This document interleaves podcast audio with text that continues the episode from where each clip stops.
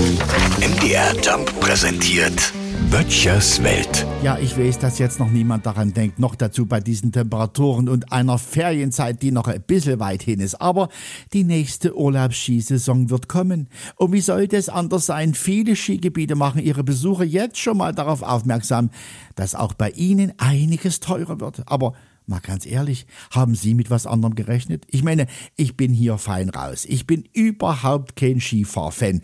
Und ich würde jeden Strandurlaub einer Abfahrt vorziehen. Aber der Nachbar von mir, der Sebastian, der macht jedes Jahr los. Und wenn ich sehe, was der so mitschleppt, alleine an Ausrüstung für seine Kinder, die Klamotten, die Technik. Also, der hat kein kleines Auto, aber holla die Waldfee.